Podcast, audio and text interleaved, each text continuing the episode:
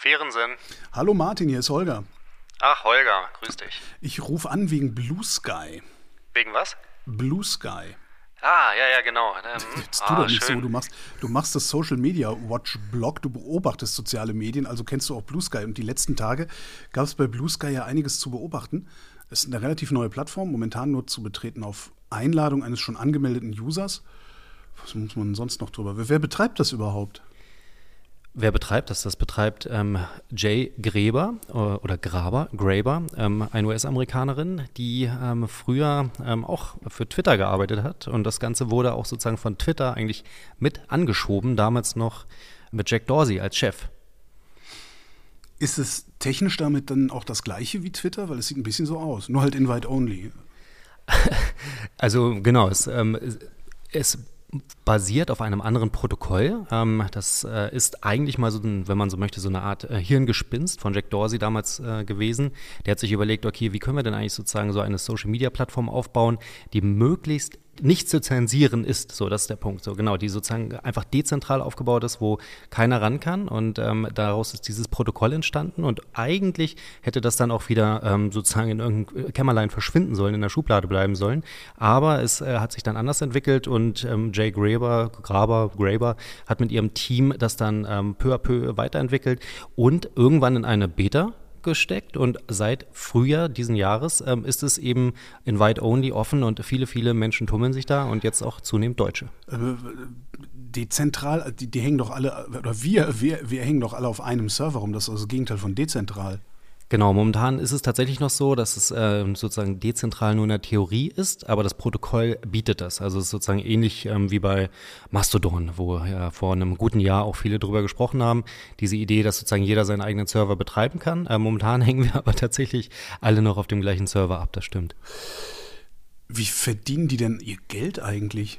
Also momentan verdienen die noch gar kein Geld, außer wenn man sein Konto verifizieren möchte, dann kann man über Blue Sky eine Domain kaufen und über diese Domain, die kann man dann sozusagen als Handle benutzen. Also in meinem Fall wäre das jetzt martinfehrensen.de, ne? das ist dann etwas anderes als martinfehrensen.bluesky.app. Das heißt, also darüber hätte ich dann mein Konto verifiziert ähm, und könnte eben ne, sicher gehen, dass kein anderer so tut, als wäre jetzt Martin. Und äh, das ist bislang die einzige Möglichkeit. Ansonsten haben sie Risikokapital eingesammelt, wie man das eben drüben im Valley so macht und sind dementsprechend eigentlich ganz anders als zum Beispiel bei Mastodon auch eben daran dann jetzt orientiert oder müssen sich daran orientieren, dass sie zunehmend mehr User einladen, Ah. mitzumachen und dementsprechend irgendwann Geld verdienen. Die müssen also wachsen. Ist das denn eine gute Idee mit den Einladungen? Na, Das das heißt, ist kann, kann ich zweimal fragen, ne? Also ist es aus Firmensicht eine gute Idee mit den Einladungen? Also aus Firmensicht ist es definitiv ähm, aus vielerlei Gründen eine gute Idee. Erstens äh, funktioniert dieses FOMO ja immer wunderbar. Leute haben irgendwie wahnsinnig Sorge, was zu verpassen. Ähm, Gerade wir Journalisten und Marketing-Heinis und so weiter denken, ja, wir müssen unbedingt da jetzt mitmachen. Also bitte her mit den Invites. Ähm, also das funktioniert ganz prima. Das haben wir auch an vielen anderen Stellen schon gesehen, dass es äh, so ähnlich läuft. Dann ist es tatsächlich aber auch eine technische Frage. Das heißt also, Sie können nicht auf einen Schlag aufmachen und sagen, jetzt bitte zwei Millionen Nutzer. Ähm, Sie wissen eben gar nicht, ob das serverseitig dann funktioniert.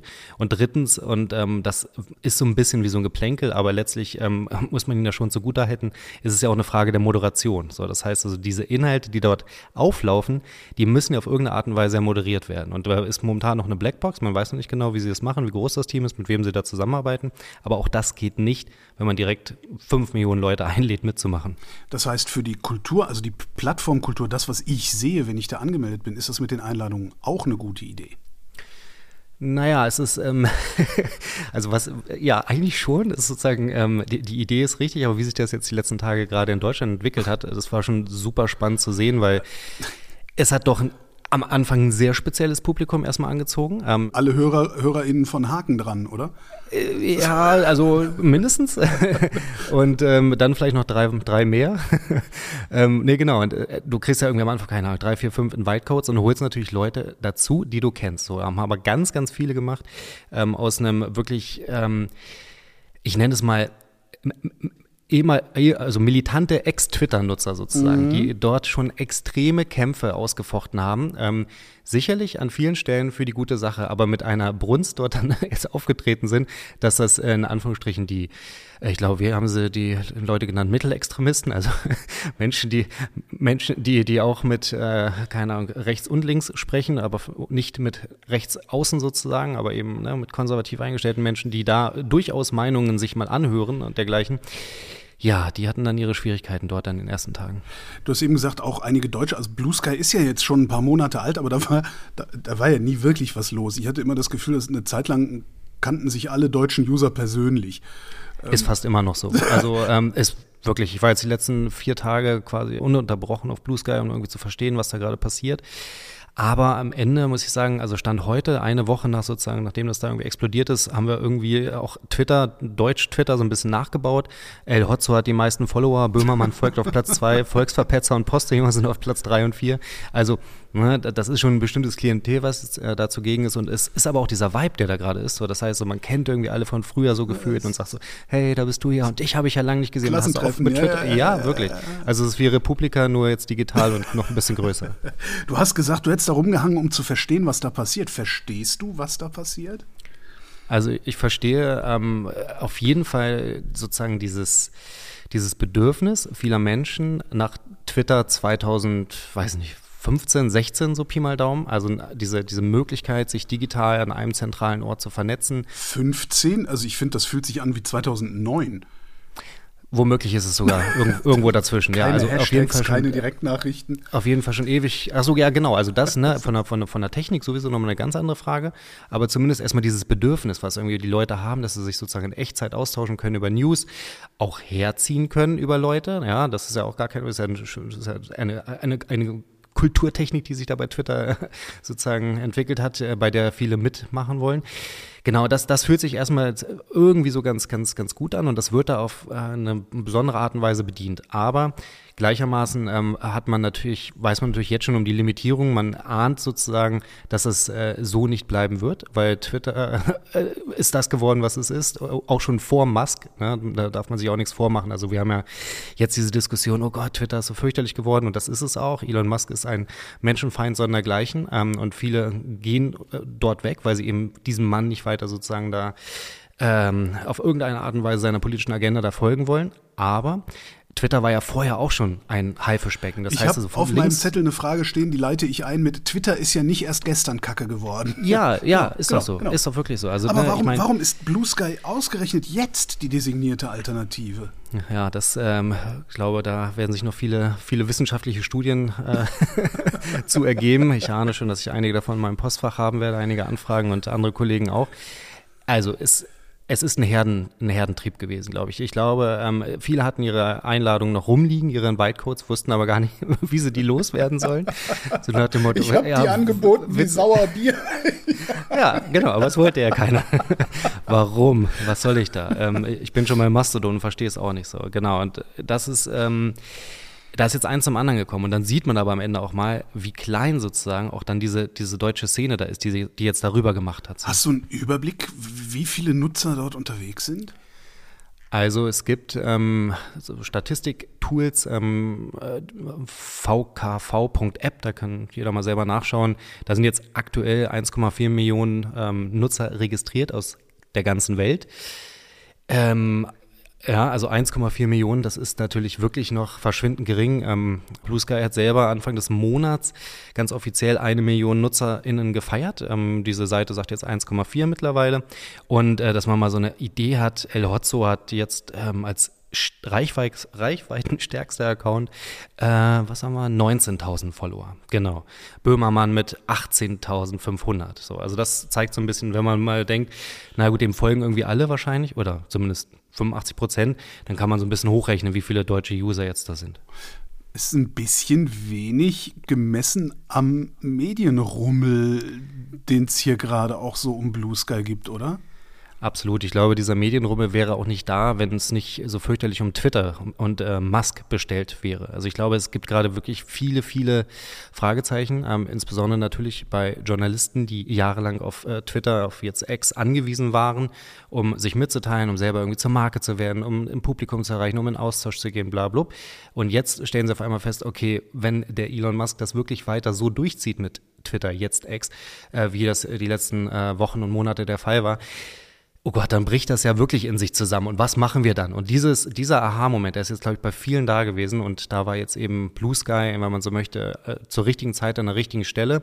Dieses Momentum gab es für meinen Dafürhalten vor einem guten Jahr äh, eben noch nicht, als viele dann initial gedacht hatten, ah, was machen wir denn jetzt? Jetzt übernimmt dieser Rechtsextreme oder diese Plattform, äh, was, was können wir tun? Ähm, gehen wir zum Mastodon? Naja, warten wir mal ab. Warten wir mal ab, genau, warten wir mal ab, in der Tat. Es warten auch jetzt noch viele, viele ab und sagen, ja gut, das wird auch wieder, aber meinen dafür, es wird nicht wieder so, wie es war. Und ähm, genau, aber es hätte damals dieses Momentum eben vielleicht auch schon gegeben können, zugunsten von Mastodon, weil wenn wir mal ehrlich sind, alle, die jetzt bei Blue Sky ein Konto haben, die wären auch in der Lage gewesen, bei Mastodon ein Konto aufzumachen. Also so, so kompliziert ist das ja nicht. Ne? Also nicht zu Mastodon zu gehen, wird ja in der Regel begründet mit dem Gerücht über Mastodon, so nenne ich das immer, dass das eben alles so kompliziert und, und so komisch und die Leute so komisch. Das war vor anderthalb Jahren auch so. Aber das ist ja halt auch nicht mehr so, das stimmt ja. schon. Und wenn, dann machen jetzt, glaube ich, viele die Erfahrung, dass bei Blue Sky auch komisch ist. Genau, das ist, das, das gibt, gibt, ja zwei amüsante Dinge bei Blue Sky, finde ich. Also das, was du eben gesagt hast, ist wie das ganz frühe Twitter. Man probiert so ein bisschen rum, Klassentreffen, yay, ne, und wirft mal irgendwie eine Stinkbombe oder sowas in den Raum. ähm, das, das andere ist, was mich auch ehrlich gesagt sehr amüsiert ist, da gibt es gerade so sehr, sehr viel Meta-Gequatsche darüber, wie toll das hier jetzt alles ist, wie schlimm das hier jetzt alles ist, wie man es es richtig benutzt, wie man es nicht richtig, wer doof ist, wer nicht doof ist. Im Moment versuchen sie da irgendwie den rechten Rand rauszuhalten oder den wenigstens unsichtbar zu machen und vor allen Dingen äh, auch, auch diejenigen Leute, die auf Twitter so gerne so Gehässigkeiten angefeuert und Trollarmeen in Marsch gesetzt haben. Hauptziel gerade, beliebtestes Hauptziel scheinen mir ähm, der eine oder die andere Springer-Mitarbeiterin zu sein. Mhm. Äh, und genau dieser rechte Rand, unterstützt von ein paar Krampfliberalen, beklagen sich jetzt darüber, wie illiberal Blue Sky jetzt ist. Ein Safe mhm. Space für Linksradikale ist das. Mhm. Mhm. Ist das ernst zu nehmen? Bildet sich da gerade eine dieser mythischen Blasen? Also, ähm, ich glaube, man muss das aus verschiedenen Perspektiven betrachten. Nämlich erstens mal, also wie ist das denn möglich überhaupt sozusagen diese Blase zu bilden? Das ist möglich, indem ähm, bei Blue Sky auf eine ganz andere Art und Weise geblockt werden kann. Und dieses Blocken von Accounts, das kann total sinnvoll sein, ja, gerade wenn es wirklich darum geht, Trolle und Hasskommentare auszubremsen. Wir haben das auf Twitter ähm, die all die letzten Jahre gesehen. Dann gab es den ersten äh, Kommentar, dann hat der irgendwie, dann kam der nächste dazu, der nächste dazu, und dann gab es die Möglichkeit, das zu blocken, aber dann haben diese anderen Accounts das immer noch weiter gesehen. So und bei Blue Sky gibt es eben den fundamentalen Unterschied, dass wenn man da etwas blockt, dann kann es also dann ist sozusagen, sind alle Posts von dieser Person oder den eigenen Posts nicht mehr sichtbar und zwar für niemanden. So, und das setzt sozusagen erstmal diese ganze äh, scheiß äh, Hasskommentare und Trollbewegung sozusagen gar nicht in Aktion. Das ist, das ist wirklich für ganz, ganz viele Menschen da draußen, die Social Media lieben gerne nutzen wollen, aber sich permanenten Anfeindungen ausgesetzt sehen, sehr, sehr gut. Gleichermaßen ist es aber natürlich total fürchterlich, äh, diese Blocken zu benutzen, um Diskurse per se zu unterdrücken oder eben sozusagen sich nicht einem Argumenten von Andersdenkenden auszusetzen. Weil nicht nur, wenn jemand eine andere Meinung hat, ist er gleich ein Troll oder ist, ähm, setzt er gleich einen Hasskommentar aus. Ja gut, aber es gibt so bestimmte Figuren, ähm, da weiß ich ganz genau, okay, äh, auf die brauche ich mich überhaupt nicht einzulassen, weil die haben im Schlepptau im Grunde eine Trollarmee. Das ist doch super, wenn ich die dann raushalten kann. Ja, so bastelt sich sozusagen äh, jeder dann seine kleine Online-Welt zusammen. Und das ist, wenn du, also wenn du mich fragst, auch eigentlich letztlich sozusagen das große ähm, Learning aus Twitter, ähm, dass wir jetzt eben, wo Twitter wirklich, also nochmal, Twitter wird nicht wieder so werden, wie Twitter einmal war, sondern Twitter, die App ist vorbei, X ist Allein etwas schon, völlig weil wir anderes. beide dann nicht mehr aktiv sind. Ja. Na, mindestens. Also, ich meine, wie schön war das damals? Nein, aber ähm, die Zukunft ist wirklich die Nische, so muss man ganz klar sagen. Ähm, und es wird nicht mehr diesen einen großen zentralen Raum geben, nicht diesen einen großen Diskursraum. Ähm, wir haben bei Twitter, muss man ja wirklich auch sagen, auch gesehen, das funktioniert an vielen Stellen eben auch nicht, dass es sich jetzt so äh, dass es so, so, ein Ende bekommt, das, das hätte man nicht, nicht äh, sich zu denken gewagt. Mit diesem, diesem, diesem Blocken, also dieser Versuch, die pseudoliberalen Gehässigkeiten rauszuhalten. Angenommen, das gelänge wirklich, könnte das dann das bessere Twitter werden? Also das wird, das wird nicht funktionieren. Ähm, das, das, kann, ich, kann ich mir beim besten Willen nicht vorstellen. Ähm, die, aber trotzdem, also wir, es ist ja, ich meine, wenn man, wenn man sich das mal von der technischen Seite anschaut, dann haben wir jetzt sozusagen, Blue Sky ist jetzt sozusagen das, das der deutsche Mastodon-Server, so nach dem Motto. Also, ja, da ist jetzt irgendwie ganz, ganz Twitter Deutschland ist jetzt bei Blue Sky, das ist wie so eine, die Twitter Deutschland Mastodon-Instanz. So, und ähm, ich glaube, dass wir da, das ist wie so eine Übergangsphase. Es wird sich noch weiter separieren und ähm, es wird sich weiter aufteilen. Leute werden ihre eigenen Instanzen nutzen, ihre eigenen Blue Sky-Instanzen aufsetzen und dergleichen. Und ja, und von daher dieser eine große Raum, was ja wirklich auch dieser Zauber war, den, äh, den, den Twitter da lange innehatte, der ist, ähm, der ist äh, tot. Und das ist aber auch wirklich, muss man ganz, also das, so betrachte ich das, das war von Anfang an auch das Ziel von Elon Musk. Der wollte Menschen diesen Diskursraum nehmen. Der wollte, weil Twitter gerade insbesondere für eben aus seiner Sicht die woke, äh, woken Teil der Gesellschaft, so ein elementares Instrument war, um sich Gehör zu verschaffen, um damit Menschen sich äh, artikulieren konnten, die vorher sozusagen von bornierten Feuilleton-Journalisten nicht wahrgenommen wurden, die haben sich dort, ja, die haben, konnten sich diesen Raum nehmen und äh, das hat natürlich reaktionären Kräften und äh, jetzt mittlerweile rechtsextremen äh, Gedanken gut tragenden Menschen wie Elon Musk ähm, nicht gefallen und er hat die Power und, und, und das Geld und die Macht, das äh, kaputt zu machen und das hat er gemacht und geschafft. Du sagst, die Zukunft ist in der Nische. Äh, für unsere Kommunikation, sage ich mal, okay, habe ich auch überhaupt kein Problem mit, äh, eins oder mehrere äh, Social, Social Networks zu bespielen. Ähm, was Twitter aber auch ja sehr, sehr gut gemacht hat oder sehr großartig gemacht hat, ist die Art von Nachrichtenquelle, die das war. Du hast sehr schnell in Echtzeit vom anderen Ende der Welt Nachrichten bekommen. Ich hätte wahrscheinlich nicht mal 10 Prozent äh, dessen, was ich über den Iran erfahren habe in den letzten Jahren, erfahren, wenn ich nicht auf Twitter gewesen wäre. Wo wird das hinwandern oder haben wir das verloren jetzt? Also ich fürchte, dass ähm, diese Echtzeitvermittlung in der Tat ein Stück weit verloren geht. Ähm, dieses, dieses, diese Welt, dieses Weltpublikum, das über Twitter erreicht werden konnte, das ist äh, so womöglich auf die, auf die nächsten Jahre so nicht wiederherstellbar. Das, das glaube ich schon. Gleichermaßen äh, müssen wir aber ganz ehrlich sagen, also ich, ich gucke da in deine Richtung, aber auch in meine. Wir sind so wahnsinnig, also ne, wir machen jetzt einen Podcast, okay, aber äh, Twitter und äh, Blue Sky ist, ist ein Textmedium so und das ist auch das, was die ganzen Journalisten da draußen, das, warum hat es denn so gut verfangen bei den Journalisten? Weil wir sind alles irgendwie Textmenschen, ah, schreiben, super, super, super. Gleichermaßen erleben wir ja schon jetzt ähm, bei TikTok, bei allen Schwierigkeiten, die diese Plattform wieder mit sich bringen, gar keine Frage, ein eigener Podcast für sich sozusagen, aber dass dort sich auch wieder Menschen artikulieren, auch wieder Menschen sich Raum nehmen, äh, die vorher nicht gesehen, nicht gehört wurden. Und nur wir, die, die Medienmenschen, sind eben nicht dort, um das wahrzunehmen. Aber das passiert ja, das passiert dort tagtäglich. Genauso auf YouTube. Auf YouTube passiert, da, da wird so viel zelebriert, da wird so viel ähm, mitgeteilt, was auf der Welt geschieht. Aber wir haben dafür eben nicht den Blick, weil Text bislang in unserer Wahrnehmung und so wie wir es gelernt haben und so wie wir unsere Medien in der Regel auch sozusagen lesen, strukturieren und dergleichen gestalten, so zentral ist und für uns eben viel, viel zugänglicher ist. Und äh, ich glaube, da verschiebt sich auch was. Und äh, wir sind, glaube ich, gut beraten als Journalisten, Medienbeobachter, als sozusagen Menschen, die an, an, progressiven Ideen interessiert sind, sich nicht nur auf Text zu äh, konzentrieren, sondern auch andere Medien wahrzunehmen. Vielleicht mal unsere kognitiven Verzerrungen aufzulösen oder zumindest mm. es zu versuchen. Ja, ja, ich verstehe. Äh, so, ich, ich bin auch bei der Nische. Wenn das eins der kleineren Dinge ist, wenn das eine Nische ist, Hast du schon eine Ahnung, welcher Art diese Nische sein wird? Für wen diese Nische ist? Also vielleicht ist es ja tatsächlich der Safe Space für Linksradikale. Ähm, ich, also bei Safe Space Linksradikal denke ich doch tatsächlich immer noch eher an eine Mastodon-Instanz, also oder ein Plenum bei uns hier im Juzi in Göttingen. ähm, also ein, ein, ein, ein, guter Ort, by the way. Ähm, aber ich glaube, sowas wie, wie Blue Sky ist jetzt eigentlich tatsächlich perfekt für so ein, ja, für so eine dann doch am Ende irgendwie äh, liberales Journalistentum. So, die fühlen sich da jetzt momentan wohl, die fühlen sich da gut abgeholt, die haben da ihre selbst ich, also ich muss auch ich, was habe ich den letzten vier Tagen gemacht? Ich habe getwittert wie 2009, hast du vorhin gesagt, aber mindestens mal wie 2013. Hey, guck mal, hier ist ein Chart, Facebook, schlimm, schlimm, schlimm. Oh ja, richtig, der Martin hat das im Blick, schlimm, schlimm, schlimm. Und äh, 700 Follower. So, äh, also ich habe doch genau das gleiche gemacht wie, wie, vor, wie vor neun Jahren. Und ähm, da müssen wir vorankommen und äh, uns diesen neuen Begebenheiten des Internets annehmen. Ja. Das heißt aber auch, dass Twitter nicht verschwinden wird. Und wenn Twitter bleibt, wessen Nische wird das denn dann?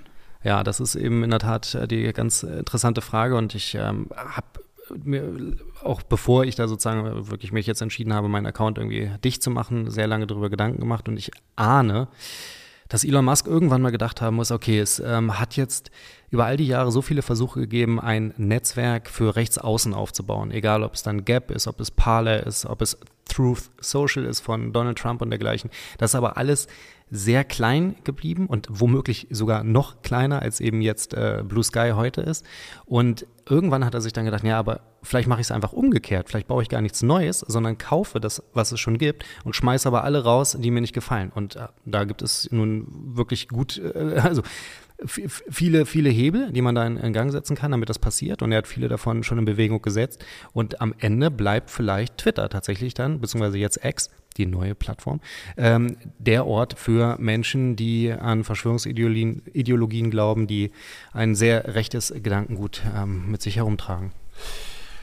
Und dann haben wir ja noch einen. Wir, wir, hatten ja schon mal die Möglichkeit auf ein neues Zuhause, haben wir eben kurz drüber gesprochen, das war Mastodon. Was ist denn eigentlich jetzt damit? Was passiert denn damit? Was denkst du?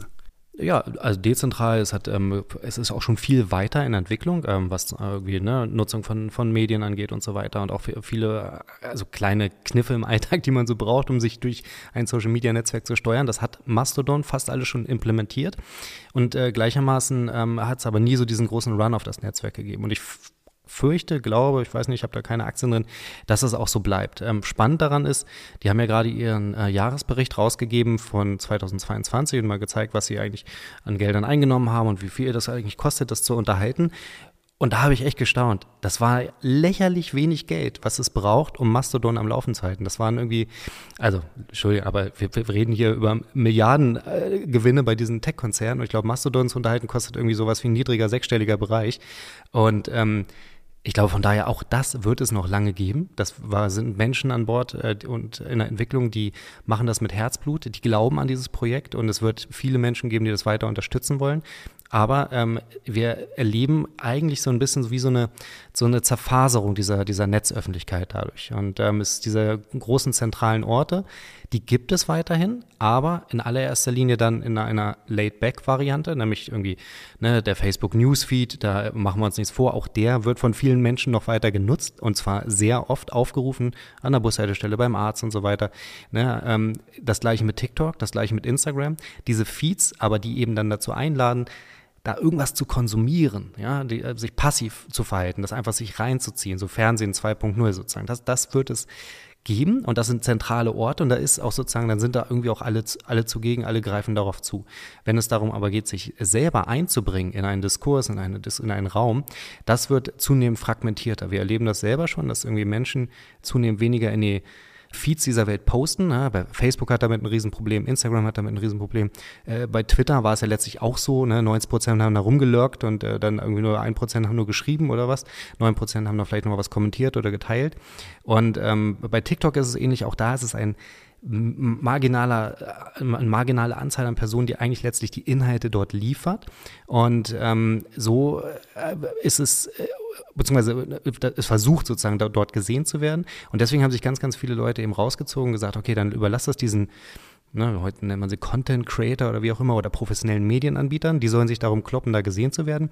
Wir nehmen unsere Diskussion da raus und gehen irgendwie in, keine Ahnung, eine geschlossene WhatsApp-Gruppe, eine Signal-Gruppe oder bei, ähm, bei einer, auch meinetwegen eine Facebook-Gruppe, weil ich da weiß, hier bin ich in einem mehr oder weniger abgeschlossenen Zirkel an Leuten. Es gibt keinen Algorithmus, der irgendwas sortiert. Da kann ich mich artikulieren. Da habe ich auch keine Trolle. Und das ist sozusagen die, das ist das kleinste Blue Sky, was, was es sozusagen gibt. Ähm, und die, Blue Sky ist jetzt irgendwie wie so, ein, wie so ein Zwischenschritt dahin oder irgendwie wie so ein bisschen, bisschen größere, bisschen größere WhatsApp-Gruppe sozusagen. Und ähm, ja, und das ist aber ne, diese, diese fragmentierte Öffentlichkeit, ähm, die äh, das, das erleben wir eigentlich schon seit Jahren, dass sich Menschen da sozusagen zurückziehen ins Private und Blue Sky oder auch eine Mastodon-Instanz ist jetzt wie so ein, ist so ein bisschen wie was dazwischen, was so ehemals riesengroß und eben noch keine kleine WhatsApp-Gruppe.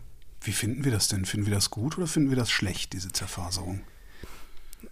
Naja, ich habe zumindest mal die Idee, dass ähm, es für die äh, Mediennutzung von oder von traditionellen Medien gar nicht so ganz schlecht ist, ähm, weil wir auch dadurch, dass zum Beispiel die Plattform äh, bei, bei, Instagram haben News jetzt eh nie so eine große Rolle gespielt, weil man eigentlich, da klickt keiner auf irgendwelche Links.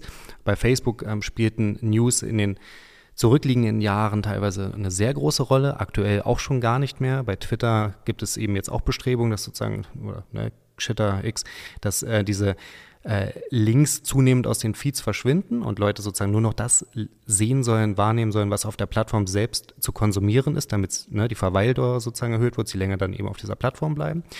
Und das führt aber natürlich nicht dazu, dass äh, Leute sagen, okay, ja gut, dann mich interessiert die Welt nicht mehr. Das Phänomen gibt es auch, aber noch nicht so ausgeprägt, sondern was machen die Leute? Die Leute gehen wieder tatsächlich zu Medien hin, um aktiv Informationen abzufragen.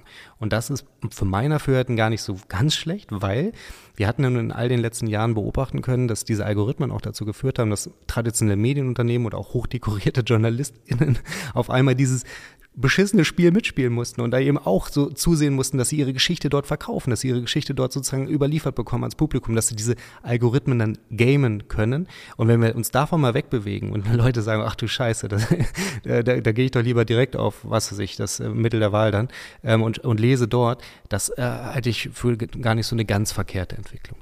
Martin Fehrensen, vielen Dank. Sehr gern, Holger.